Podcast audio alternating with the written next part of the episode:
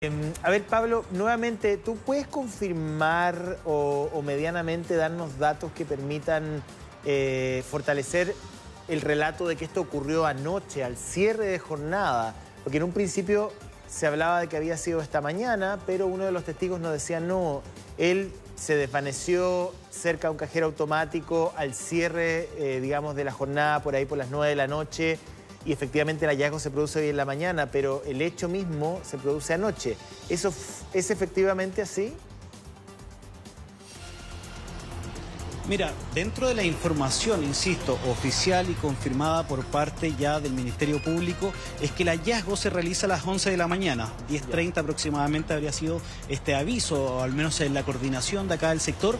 Y otro de los puntos que es importantísimo que tú lo señalabas, que podría haber sido anoche, claro, porque en este preciso momento no hay ingreso para público. Eh, recordemos que si bien él estaba ligado, o al menos su hijo, Arturo Vidal, está ligado al mundo de la hípica, eh, el ingreso acá es solamente para los trabajadores y se realiza por el sector de Club Hípico, no se realiza por acá, por el sector de eh, Blanco Encalada. Entonces de ahí obviamente eh, que surge esta nueva información, como tú lo mencionabas, eh, que es el tema del cajero automático. Y por eso es importantísimo la llegada ya de la brigada de homicidios mm. para que pueda confirmar primero la identidad, porque en, al menos dentro de las primeras diligencias se tiene este nombre, como te mencionaba, que coincide claramente con el padre de Arturo Vidal. también está el trabajo de las ambulancias. Acá hay ambulancias que están permanentemente al interior del club hípico entonces ahí fue rápidamente este trabajo, pero claro, esta persona que falleció no, no, aguantó muchos minutos, o al menos ya dentro de la primera parte sería eh, que estaba fallecida. Entonces ahí claramente es una investigación que se encuentra en desarrollo y la importancia de lo que tiene que realizar ahora la Policía de Investigaciones.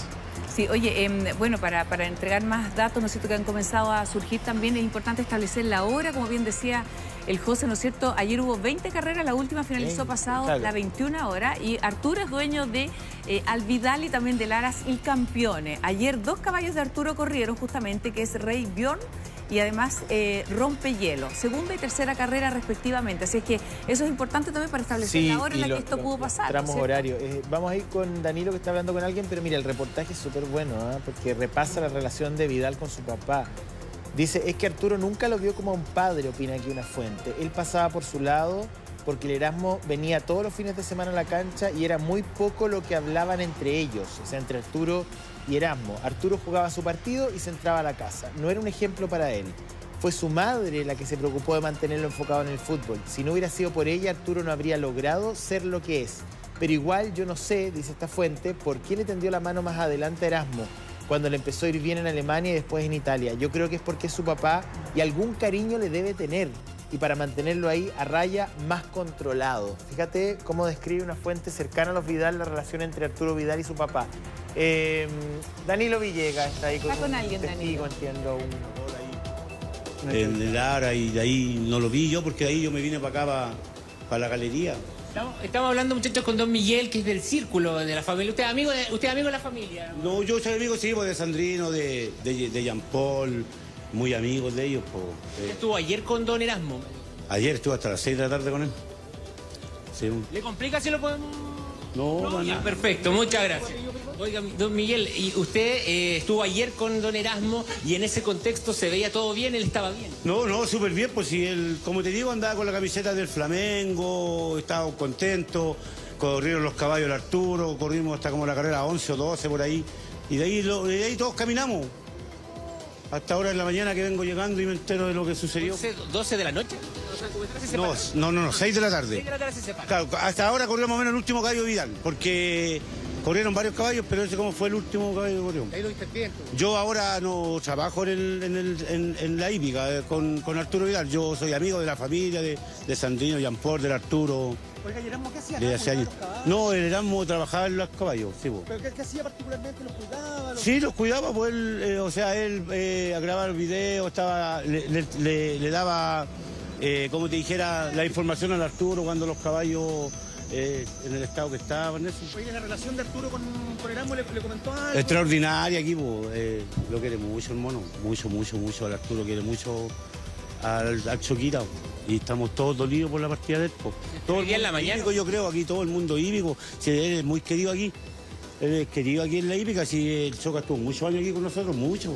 ¿Se enteró en la mañana usted cuando llegó acá qué es lo que había pasado? Ahí me enteré de lo que había sucedido, eh, fui a verlo un ratito, lo vi, como te digo, le di las condolencias a los hermanos y de ahí me retiré porque ese es un momento íntimo familia.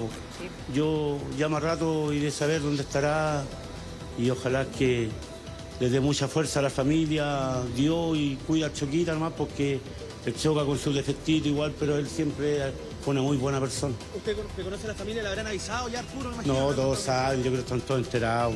Todos enterados, esta noticia aquí en el club ocurrió en la mañana temprano.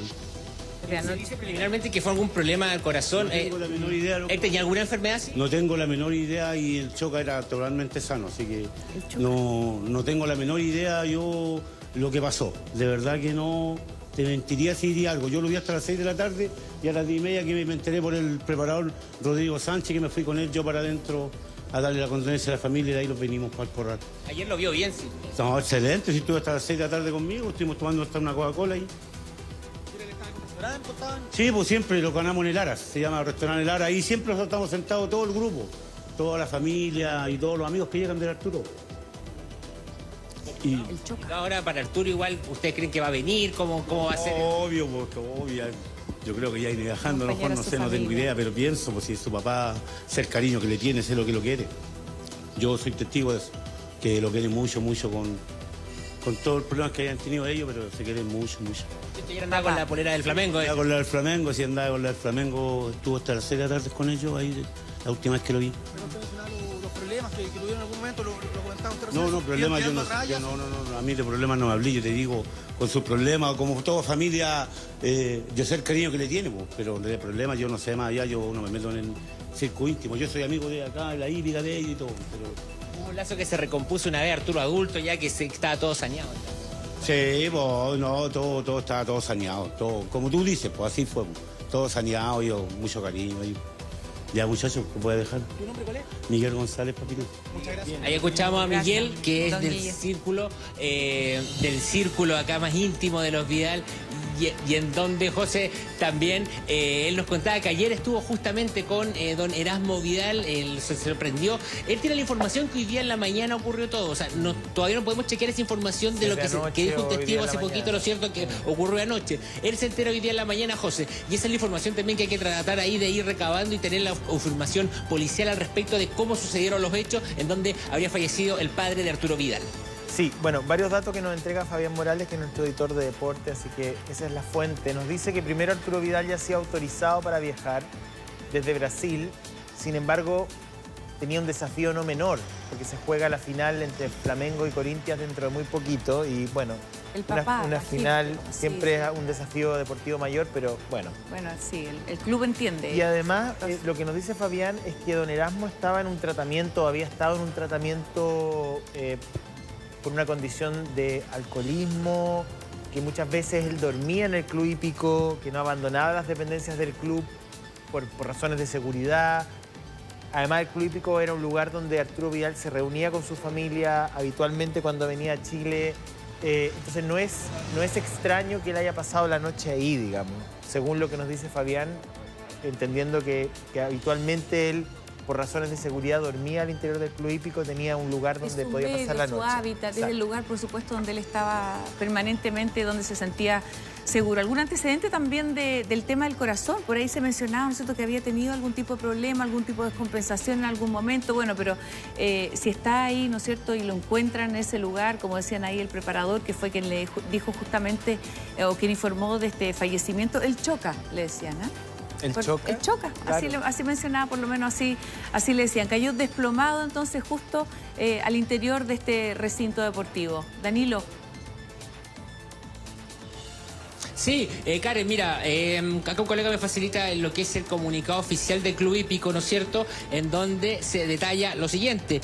Durante horas de la mañana se encontró a don Erasmo Vidal al interior del recinto por parte de la empresa de seguridad que presta servicio a nuestra institución. Al percatarse que la persona no se encontraba en buena condición de salud, se contactaron con paramédicos que trabajan al interior del recinto, quienes acudieron a prestar una primera atención y solicitaron inmediatamente asistencia de urgencia personal médico del SAMU. Al llegar al lugar, la ambulancia entregó los primeros auxilios tratando de reanimarlo debido a que su condición estaba empeorando, determinándose un paro cardiorrespiratorio y un shock hipovolémico. Lamentablemente, posterior a la llegada del SAMU, don Erasmo falleció.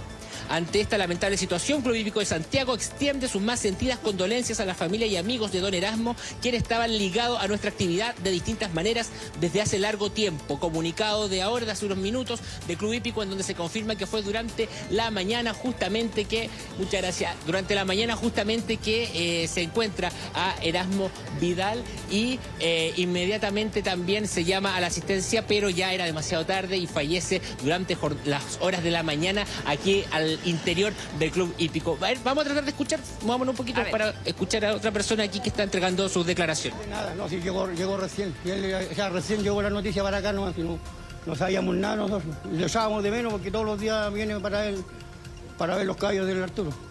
¿Sabe si, la policía se encuentra? No sé, no, no sé, porque nosotros estamos acá y ellos están allá en, en como le dijera, ahí en Pado, ahí en Pado creo que fue.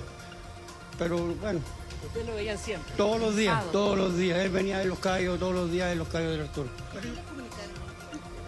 No, lo dijeron que se había fallecido, no, nada más. ¿Usted que era amigo de él? ¿Qué le comentaba sobre los logros de Arturo? Que hay? No, eso no conversábamos. Él venía de los callos nomás y lo encontraba bien, todo, saludaba. Nosotros como buen amigo nos ¿Algún indicio que tuviese problemas de salud para eh, explicar lo que pasó? Venía saliendo recién del hospital, unos días atrás estuvo en el hospital, tuvo tres días y de ahí se fue a recuperación y ahí está en recuperación. ¿Qué ha pasado puntualmente hoy? ¿Ah? Porque estuvo enfermo los pulmones, le había dado neumonía. Ah. Él tenía neumonía, pero después se recuperó, le dieron el alta y ahí empezó a, a, a recuperarse. No, no estaba muy bien. Ahora último no lo vi porque yo le dije, el último día, el sábado le dije, oh, eh, Erasmus, tú estás con los ojos para adentro y estás hinchado, estás amarillo. No, si estoy bien, si estoy no, si no estáis bien, vete. Quizás faltó reposo. Parece, sí.